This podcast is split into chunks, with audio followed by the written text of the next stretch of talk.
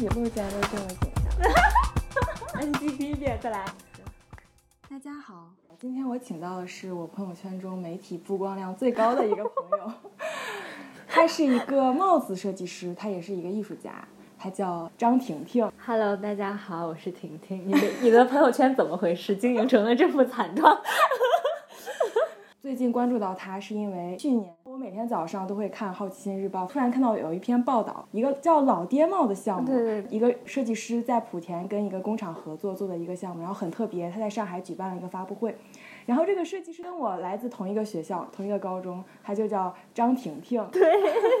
虽然当时我们不认识，但是我一直听到我们共同的好朋友一直在讲他的一些经历，比如说他。呃，高中毕业之后，然后就上了国内最好的一个服装设计的大学——东华大学。然后后来又考到了英国圣马丁，然后又从圣马丁到了皇家艺术学院，就是一直是朋友里那个名校光环最多的一个 女也孩。没有啊，中外不是很多考什么哈哈佛、斯坦福，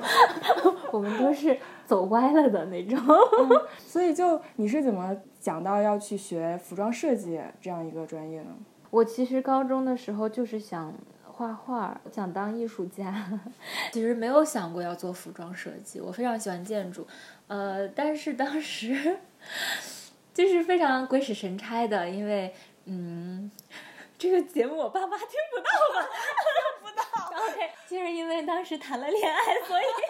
所以没有去学建筑，然后去学了别的，呃，然后也是因为谈恋爱的缘故，然后就是嗯。没有考去北京，选择去了上海，然后上海就到了东华，东华最好的专业就是服装设计，所以就报了服装设计。再加上我确实也很喜欢打扮，然后嗯，因为我妈妈是个非常 stylish 的女人，然后她在我很小的时候就有那个时装杂志，呃，像呃 Vogue 或者巴士啊这些，然后我从小就翻这些杂志，然后对时尚就是会有一种习惯，很喜欢。就选择了这个专业，就是从小受爸妈的影响很大。我我我其实，我虽然当时阻止我们的也是他们，但是我回顾起来，感觉他们对我的影响是特别特别大的。因为我爸爸是做室内设计，然后我小的时候经常会看到他那边画图，很专注。我爸是射手座，整个人闲不下来，然后就。小的时候就是到处跑，到处跟人聊天，就是一个社交地。然后，就我唯一就是见他画画的时候，就是画图的时候是很专注、很、嗯、很投入，就不像日常的爸爸。然后我就会很很认真也看他在干嘛。家里就会有很多很多进口的那种硬皮儿的家居的书，然后里面都是国外的很很美的房子，每一本有不同的风格，我就经常会翻，经常会看。这个跟我真的很不一样，就是我和张婷婷婷 是是家是在同一个地方，嗯、是在郑州市上街区。对于我而言，那个上街区现在来看显得有些土。或者是闭塞。我初中的就是市里的同学，他不知道有这样一个区的存在。是我们那个区太特别了，就是我们得跟观众们、听听众们就普及一下，我们那个地方是很神奇的一个地方。上街就是一个以前没有这个地方，然后是发现了铝矿了以后呢，大家呃就是从全国各地调了很多支援中部建设的嗯人，他们就是从搭住在帐篷里面，然后搭房子、搭医院、搭工厂。所以我们的整个那个环境都是一个像一个大的就是 community 一样。每次过年文文习俗都完全不一样。然后就是我们家是湖北，就会腌腊鱼腊肉；然后隔壁家是湖南的，就会做那种很辣的那种什么东西。楼上是东北人，就特别好玩。文化宫就会有各种文艺活动，然后大家好像就是要靠庆祝庆祝过年，然后去。提醒自己是哪儿来的，所以我当时就有很清晰的那种，大家都来自不同地方，但我们聚在一块儿。然后我爸爸又是文艺骨干 爸爸爸爸，然后组织花灯啊，然后他们还会把一些画儿或者是毛巾织出来的毛巾毯裹起来，然后跑去卖啊什么。上街可能是因为有很多五湖四海的人，所以他们很注重，好像很注重艺术和文化。我我是这么觉得的。厂里面会每一个。呃，就是单位会会变成一个合唱团，然后叔叔阿姨们会一起合，就是唱合唱比赛，还有模特比赛，你知道吗？就你记得吗？没有，因为我其实跟你有点像两个世界，因为你是就是以旅厂为中心的嘛，哦铝厂辐射，但是哦我们家是我爸妈都是行政工作的，哦公务员这样，所以就完全是两个世界。怪不得。虽然就是可能小学一街之隔，但是我们完全是两种，也是两种完全不同的文化。同的文化，我的嗯天啊！因为我们是子弟小学，对对就是一个跟着整个铝厂，在这里提醒大家，这个不是驴，不是当体，是铝，就是那个铝业的铝业的铝而且是国家最大最大的的一个铝业公司。对对然后前一段倒闭了。对，然后 而且我记得特别有趣的就是，等爸爸这一代，其实好多人上街人，因为他们没有根在这个地方，呃，好多人都去美国了。据说，中呃 Chinatown 那边有一段时间上街这个地方都很出名，因为有太多上街人在那边了。嗯所以我觉得那个地方是一个特别有时代感的地方。等我和冰瑶现在回去的时候，那已经完全不是我们小时候的上街，那一代人等于就像个过客一样，嗯就没有了那一段时光，当地聚集了非常多的可能知识分子的后代就是一种啊，文化感文化感很很就完全没有现在。全都是新建的楼，对对对对，对对对就跟其他的城市一模一样。那你是什么时候发现自己很想喜欢用绘画这种方式来表达自己的感觉？很晚，哎哎，上小学的时候算晚吗？算不算很早了，是吗？反正从小会被逼着学很多技艺，比如说乐器、唱歌、跳舞。我就是什么都学，就是没学画画。我画画特别不灵，主要是小的时候好像不太会画画。然后上幼儿园的时候，我是个问题学生。然后我绘画课的时候就是不交作业，因为老师就会说你这画的是什么东西，好像很不敢表现自己。然后后面是不知道什么时候，突然之间有一天我印象特别深，是我们家我爸爸有一个，他很爱买那种小雕塑什么，有一个牦牛的釉烧的釉的一个有点抽象的雕小雕塑小摆件，我当时就拿着笔洗完澡，没穿衣服就。对着那个牛轰一画，就把一笔就把那个牛画出来了。然后我爸爸一看就说：“这个画的好！”哇哈哈哈，在那边说了一堆。我当时就想，我其实我还是觉得我不会画画。然后直到我后面上小学的时候，参加一些什么课外小组，画画也是不是画的很好的。嗯，老师最终选美术小组都没把我选进去。但就那一次，我跑回去跟我奶奶说：“我说，嗯，奶奶，那个今天美术老师选美术小组，他忘记叫我的名字了。”我居然说的措辞是他忘记叫我的名字了，然后特别保护自己的自尊。我当时感觉上是就是很强烈的，其实我想让奶奶跟老师说一下，可是如果我跟奶奶说老师没选我，可能这个事情也就黄了，所以我跟他说老师忘叫我的名字了，然后奶奶就带着我去找了美术老师，说哎。嗯，是不是孩子说忘叫他了？嗯、可不可以带他一起啊？然后老师就特别好，就说啊，可以啊，婷婷画画也挺好的，一起来画吧。我就开始跟着美术小组画画，然后永远都是那种特别没有存在感。上了初中，呃，以后就不知道为什么突然开窍了，我就变成班里面那种永远在办板报的。我们班所有板报都是我搭配徐新他写字，但我那时候就感觉到，嗯，可能我越来越有信心了。嗯，然后越来越多想表达的想法的时候，我的笔就可以画出我想要的东西。我就发现我是会画画的，就画一个人就画的特别的像，就是可能是因为观察的很仔细。艺考的时候，你也是去找了老师去画室学的吗？艺考真的是一个特别特别艰、特别艰难的一个一个时光，因为你知道，当时高中的时候我在总部，他们都太厉害了，然后我学习，而且我我就是当时一进到这个学校里面，我知道我们班上会有很多传奇的郑州师学习特别好的那种人。但是呢，我不知道当时军训的时候，可能是我特别的要要求对我自我要求严格，然后踢正步啊、喊口号都特别认真，所以老师就选我当了班长。后面我就是找了一个非常好的时机卸任了，然后因为我真的对于就是管理大家一点欲望都没有，我是特别自由的那种。其实因为一开始是班长的形象，所以桑巴浩对自己的形象就是对自己的学习还是有点要求的，然后就学习成绩还是挺好的。所以当时我我要学美术的时候，无论是家里还是学校都是很反对的。呃，如果你不让我学美学艺术，我就随便考一个大专为由。大专也不错，我不是，就是我我是就是这样子说话，呃，他们最后就说那好吧，那你去学学设计吧，就像我妈爸爸爸刚刚说，对我还跟他说是，他他们就说你当一个记者不好吗？你这么爱写东西，我说也可以，但是我可能想去当个战地记者什么的，然后爸爸妈妈就算算算算算了，你去你去你去画画吧，但是你要学设计，然后那个时候我就开始周末去一个。呃，艺术家的一个老师，他不是教美术，教那个，就是艺考艺考的。然后我就在他家一坐，就开始让我画石膏像。我当时是第一次，终于有一个属于我的时间，是可以名正言顺的画画，特别的开心。因为之前我画画全部都是上历史课的时候，在旁边画一个关汉卿，在关汉卿旁边再画个关汉卿，或者是给毛，对，就是给各种历史人物从画画像，都是这种。觉得内心有愧的在画画，然后直到那次就坐在画室里面，第一次在画架前面，然后拿着铅笔，面前有个石膏像，我当时觉得特别有仪式感，就把那个石膏像画下来，当时就给老师看，老师就很惊讶说：“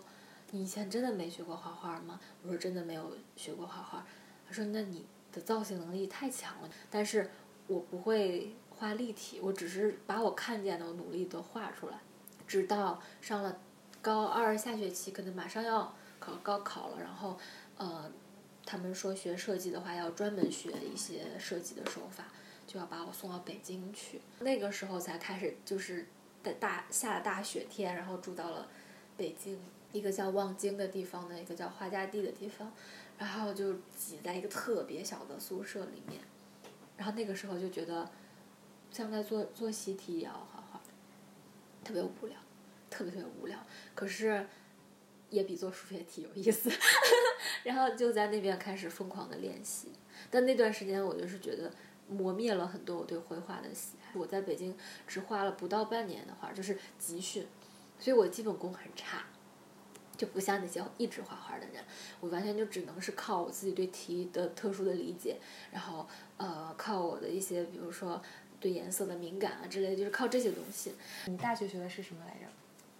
就服装设计。哦，大学学的是服装设计，那你最后怎么学研究生？就是你怎么去想到要出国去学那个材料的？啊，我因为我到了东华以后，我就放风放飞自我了，嗯，当时就觉得天呐，太自由了，我想干嘛干嘛。然后在上海，我所以我就开始探索这个世界了，就不再做任何。学习的事情，包括画画和设计，我就开始，嗯，参加了很多社团，然后探索上海。那个时候摇滚，地下摇滚很流行，要去各种 live house、育音堂、毛，然后各种，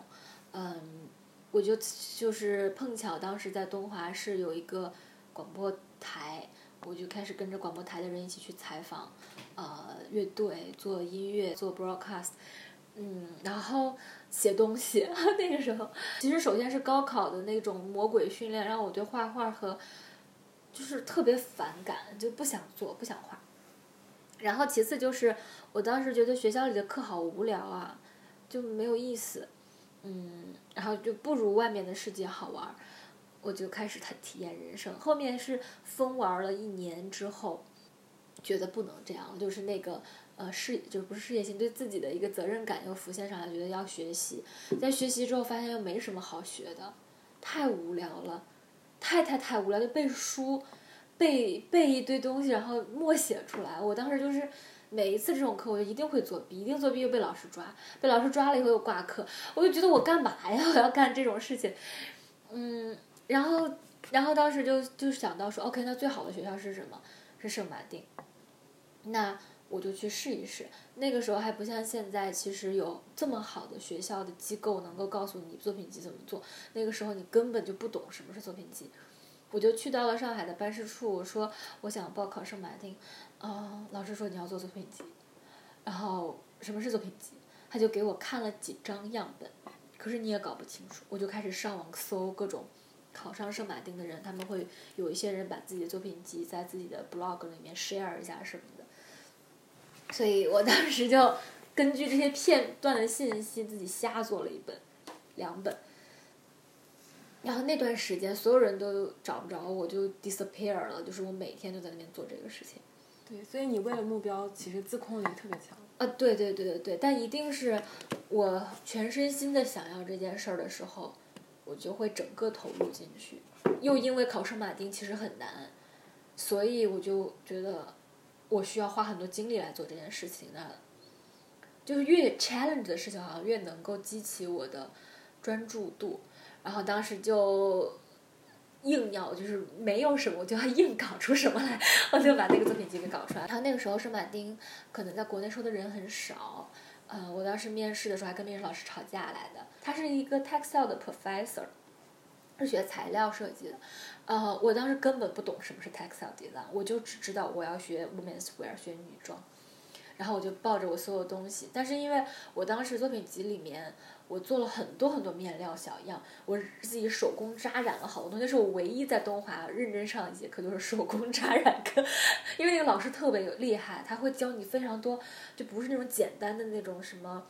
潮牌那种扎染，是很很有趣的，做各种图案的扎。我当时就用它做了好多图案，比如骷髅。然后那个老师看到之后就震惊了，就觉得你这个做的太有趣了，跟我以前见过的很多扎染不一样。呃，很具象，而且很多设计，很多你的独特的 pattern 在里面。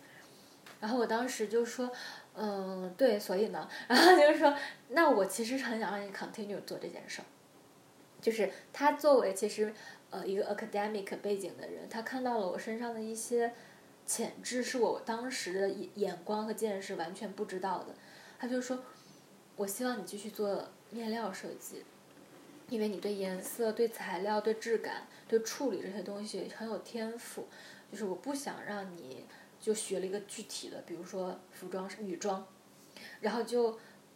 就 limit 你的可能性，因为你学材料之后，你将来可能能做很多事情，比如说你能做建筑也好，做做那个叫什么呃 interior 室内也好，你为就不要把自己局限在一个具体的东西上。我当时就跟他说：“我说，可是我做面料是为了做我的衣服，我不做衣服，我都不知道为什么要做面料。”他就跟我在那边争论了很久。他甚至后面为了说服我，就说：“你知道吗？服装的老师都特别命，特别凶，你不要去那边。”我说：“没有关系。”最后他实在是说不过我，他就说：“好了，girl，就是你出去冷静十分钟，然后如果你选择做 textile。” Chelsea 的 offer 和 CSM offer 我随你选一个，我当时连 Chelsea 是啥我都不知道，然后它的中文翻译叫雀儿喜，我说这是什么土学校，后面我就出门就跟大家就跟那个老师还有我朋友说，我说他说他要给我 CSM tax offer，然后当时办事处老师说，CSM 很少给 offer，你一定要拿这个 offer，然后我朋友就说。哎，你那么傻，先去了英国再说嘛，有什么的？先先先先去伦敦再说。我当时心想，嗯，也是啊，有道理啊。就回去说，那我要 CSM 的 offer 吧。他就特别开心，就现场给了我 offer。啊，你遇到一个超级好的，就是看到你潜力的一个。对，我觉得如果没有遇见他，我可能我不知道。后面确实，我觉得我的那个选择特别好。我很我是挺容易上手很多东西的，但那都是小聪明，就是正儿八经的东西，我上手是很慢。就是我通常都是要迷迷糊糊、迷迷糊糊，到后面突然之间，我就是那种突会有个突突然之间的那个瞬间，就是一下子啊！对对对对对，我是这样。所以你后来是学的这个材料？对，我觉得材料就非常适合我这个 pattern，因为材料本身是特别基础的一个东西，就是线、颜色。质感、木头、铝、金属，就是人跟材料是怎么感受起来的？你怎么能够通过这么基础的东西去表达你的想法？因为如果你是做产品设计或者服装设计，其实，你比如说我要表达喜悦，我甚至就是可以印一个笑脸。可是，在织物的这件事情上面的时候，你表达喜悦的方式可能更难，就是你要用就是更。缺乏这种文化的象征性和意义的东西来去创造意义，所以它很适合我这种性格，就是从最零开始，然后一点儿一点儿一点儿了解这件事情，嗯，然后慢慢慢慢慢慢慢慢的积累知识，然后慢慢慢慢的去了解设计，所以我觉得那个选择特别关键。国内教育和国外教育对于你的不同影响有什么？我觉得我的初中和高中给了我非常多非常多人生的底色。我们的初中和高中是学校，就是是最严格的学校，然后都是精英，是准军事化管理，就是每天六点钟起床了，一瞬间要把 被子叠成方块，然后枕巾放哪边，然后桌子就是所有的东西连。我们的毛巾的开口方向都是有要求的，然后就会出去集体跑操，喊口号，一个班的脚步要统一，每个人学习都太好，就我们当时，而且心理心理素质特别高，就是每个月要考一次月考，然后月考完了以后，所有人的成绩会排出来，排成名打印出来贴到后面，每个人都能看到彼此的成绩，而且还是年级的排名、班级的排名、每一科的排名。然后还要自己画成绩曲线图，看观察自己的成绩起伏。考试的时候就是那种题出的巨难，就是打击学生式的那种出题法，然后时间还做不完。就是我觉得我在一次一次考试中就锻炼了我的心理状态，关键时刻要舍弃哪道题，争取哪道题，我最擅长做哪道题，我在最后的一瞬间我要怎么怎么着，这个很好的培养了。我的心理素质和去 resourcing 的能力，就是将来遇到了所有，比如我现在做一个特别可怕的项目，我的那个去，嗯，organize 和 come up with a plan，或者是去迎接这个挑战的心态非常的好。我看到了我的另一面，是吗？对你是在那种成绩公布和军事化管理中就找到了挑战一个困难所带来的一种快乐。我是一次次被打趴了。我我其实比较嗯，我觉得比较刺激，就是呃怎么说，就是我其实不享受考试，我也其实不会真的很在乎排名，可是就是当比如说那个卷子发下来那一瞬间，我是觉得我开始了一个游戏，就是我被迫开始了一个游戏，然后在这个游戏里面，他给我制造了很多紧张和刺激的东西。我很容易入戏的那种人。等到你将来，其实你就发现好多事儿没有那么可怕。嗯，就或者是你知道可怕的事儿会结束。啊，那个时候我偷偷抽烟。我爸真的不会听这节目吧？就偷偷抽烟，呃，想很叛逆嘛。然后，呃，后面就真的那个烟被我爸发现了。我就真的是我说我说我帮我朋友带。然后。我当时特别崩溃，我整个人完全崩溃。当时我住在我朋友家，然后我那个有个姐姐就跟我说：“哎呀，婷婷，你真的，你过五年之后，你再回看这件事儿，就是小事一桩。”那你的这种叛逆，还有这种对想象力的疏解，是在英国得到了很大的发挥。嗯，在英国我都没不玩了，嗯，我都没怎么交朋友。那三年不是不是黄奕那两年，是我是在圣马丁的那三年。就完全沉浸在学习中，像海绵一样疯狂的汲取所有的信息。因为我觉得只有到我是真的真的是到了圣马丁，我才开始学习设计艺术，才开始明白怎么样通过一个训练的和锻炼的和自我探索的手段，把自己内心的那一股想要表达的热情表达出来。我后面就发现，其实。东华很难考，考进去的很多学生都很很 talent，然后很多人内心都拥挤，就有一团想要表达的欲望，然后但因为其实他没有一个系统的教学和对自己的认知以及一些 technique 的锻炼，他们去借出那团火的方式很稚嫩，但这真的是需要一个学校来教你的。我当时最大的感受就是，我在圣马丁，其实他终于给了我一个把自己跟外界建立起的一个通道，然后这个通道能够教我，把我的表达的欲望最最终能变成一个作品，而且这个作品是有技术含量在里面的，这个特别特别的重要。对，忘了介绍，婷婷她有个她自己的帽子工作室叫。New Cloud Health System，NCHS，就是你在莆田做的，算是你这个工作室的第一个项目吗？啊，对，哎呀，哎呀，那个时候这工作室都还没成型呢，就是，哎，我干什么都是机遇导致的。但是做莆田就机缘巧合。这个项目简单介绍来说，就是拿去做假的 Triple S 老爹鞋的材料，然后我拿它做了一顶我重新打版了的帽子，然后上面又有做老假老爹鞋的碎片，然后同时这个东西是莆田的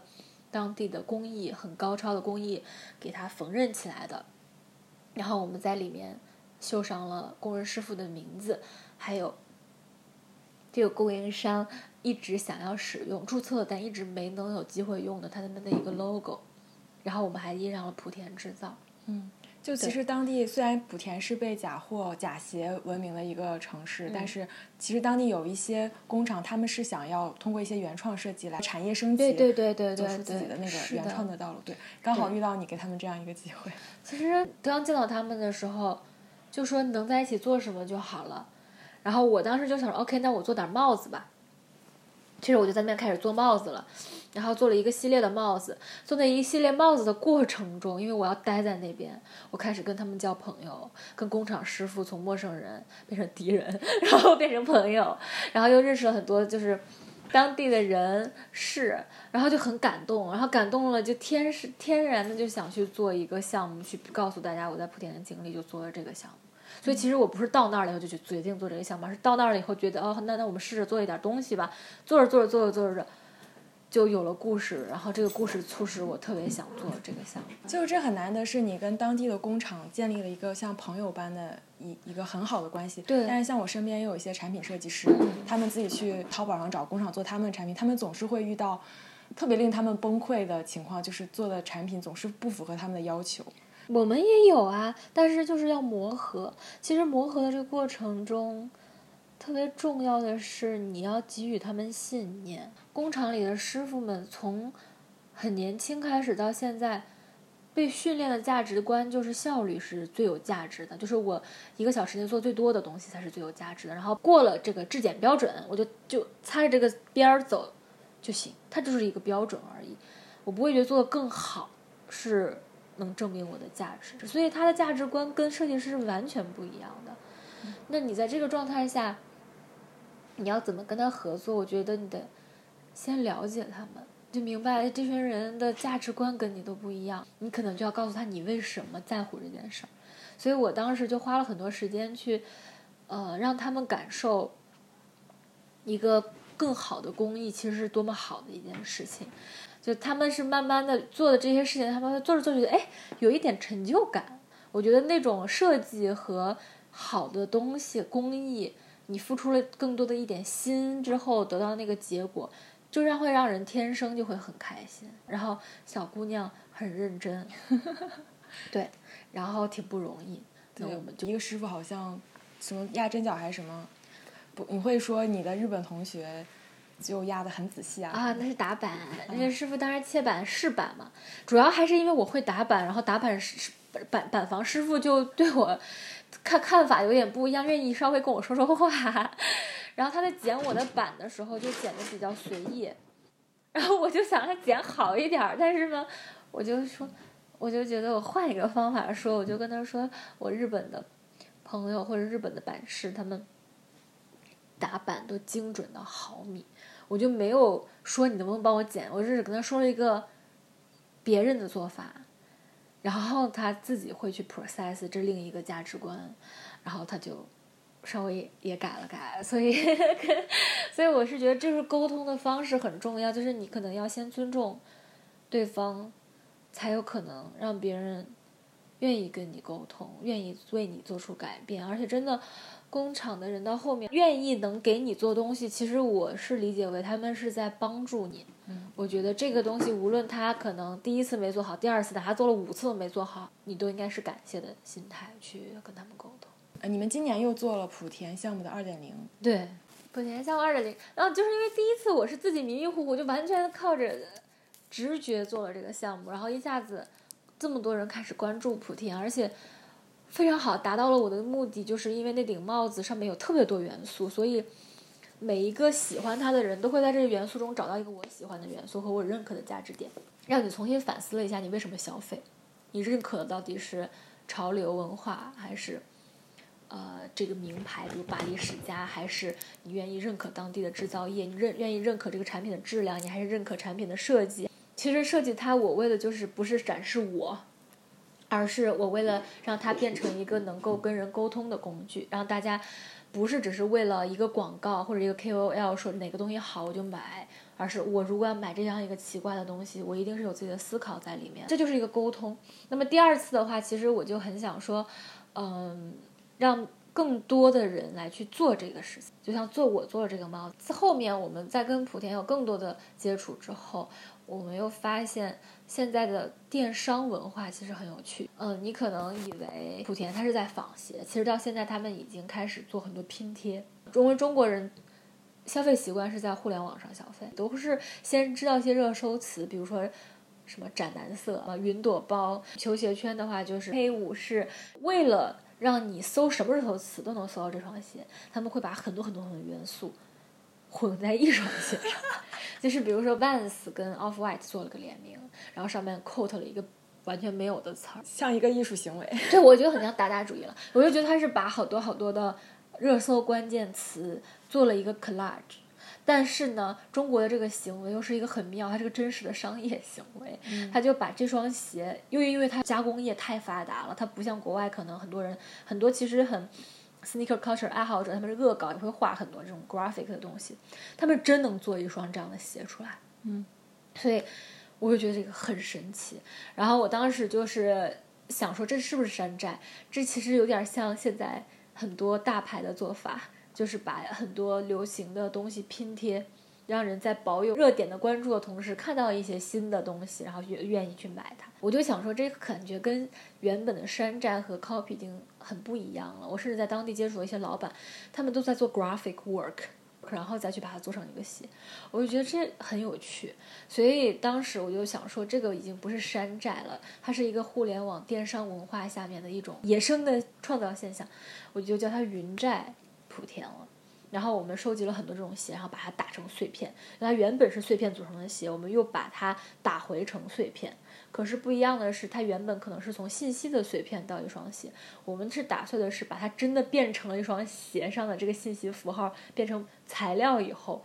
把它剪下来。所以每一块鞋的材料就很像一个词组一样，然后我们就很想让大家用这些词组自己拼凑一个。帽子出来，然后这个手法其实就跟莆田人做鞋很像，但是他在做的过程中肯定是一个创作的过程，就会有很多视角的转换。我当时就是想要做这样一个交互，然后邀请的很多参加这个 workshop 的人也都是设计师，然后艺术家或者是在创意行业和时尚行业的 blogger，所以这次活动我就是特别专注的针对了这一群创意行业里的人，因为他们代表了 original，或者他们代表了。跟这边最对立的价值观，就是他们用这些鞋剪碎的碎片，然后自己重新再拼一双帽子出来。对对对，当时我们给了我给了他们一个帽子的基底，就是把老爹帽的那个帽型拿 Sakai 和呃 Easy 的鞋子重新做成了一个帽底，所以那个帽子看起来就像一个 Sakai 的鞋一样，嗯，像或者 Easy 的鞋一样，然后让他们在这个帽子这个 base 上面去做做拼贴。觉得还有很有意思一点，就是你做的项目是处在我们就是消费。最火热的地方，电商最火热的地方，但是你自己的工作室，你们自己设计的帽子，你们却很少推电商的平台，就你们没有淘宝店，好像现在才开通微店是吗？就刚开始要做电商，线上线上渠道，好 像就根本不想卖你们的帽子似的。这是我们的错，这不是我们故意的。对。